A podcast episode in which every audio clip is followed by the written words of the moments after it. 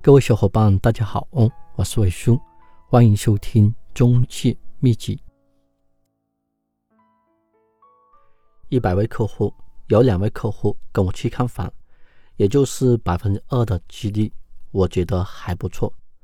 我不会在乎前面的拒绝我的九十八个客户，我只在乎最后跟我去看房的两位客户。如果你没有做客户记录，你手上可能也就是十个八个客户，你会哭丧着脸。为什么客户不跟我出来看房呢？其中有一位投机客，就是冲着这套房源的价格来的。我再一次的把房东约出来，跟客户讨价还价，当场成交了。由于网上做的广告，第二天呢还有很多客户打电话过来咨询这套房源。我告诉客户。这套房源已经卖了，有些客户骂我发假房源来骗他。不过有些诚心买房的客户，他们还问我啊，这个小区的房源还有没有这个价格的？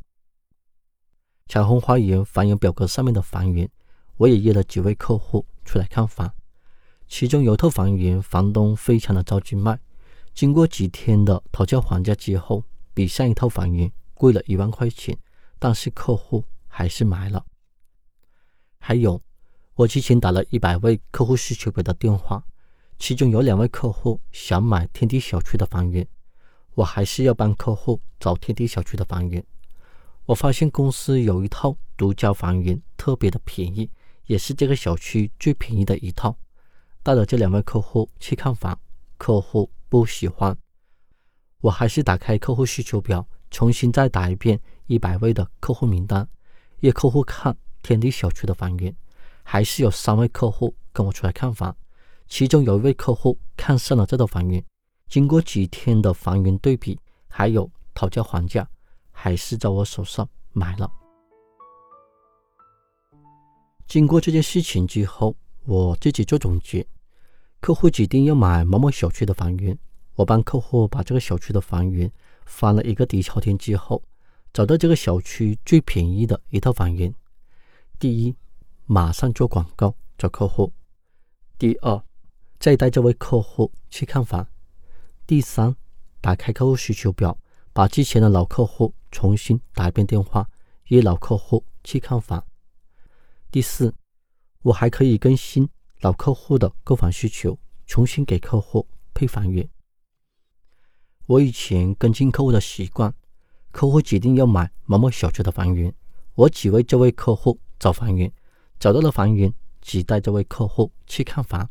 如果客户看不喜欢房源，扔了，客户也扔了。不要把鸡蛋放到一个篮子里。我现在才想起来，我还有老客户，我的客户需求表才是我的宝贝。现在不断的找房源，筛选房源，找出这个小区最便宜的房源，我的客户需求表。才会火起来。我刚刚说的案例，我故意去跟客户聊天了吗？我跟客户套近乎了吗？我跟客户交朋友了吗？我想办法让客户相信我了吗？我都没有去做，我更不在乎客户的感受，把这些包袱全部都扔掉，把这些方法全部都扔掉。有房源就约客户看房。因为这些都是我的客户名单，我不会在乎他们的感受。有些经纪人怕打扰客户，怕客户拒绝他，怕客户骂他。如果你怕这个怕那个，你就不适合这个行业，因为这个行业就是少有客户的行业。课程的最后呢，我说说房源。如果我没有便宜的房源，我就没有办法。约客户出来看房，如果我没有便宜的房源，客户也不会跟我出来看房。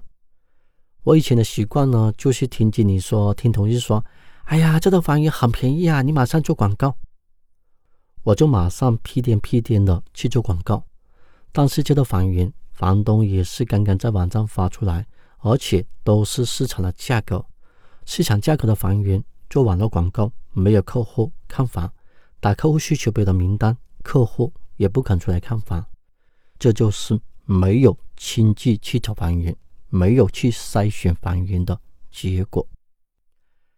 课程总结：我们要不断的记录新客户，你想约客户需求表的客户出来看房，要不断的找房源，跟进房源，筛选最便宜的房源，客户才会出来看房。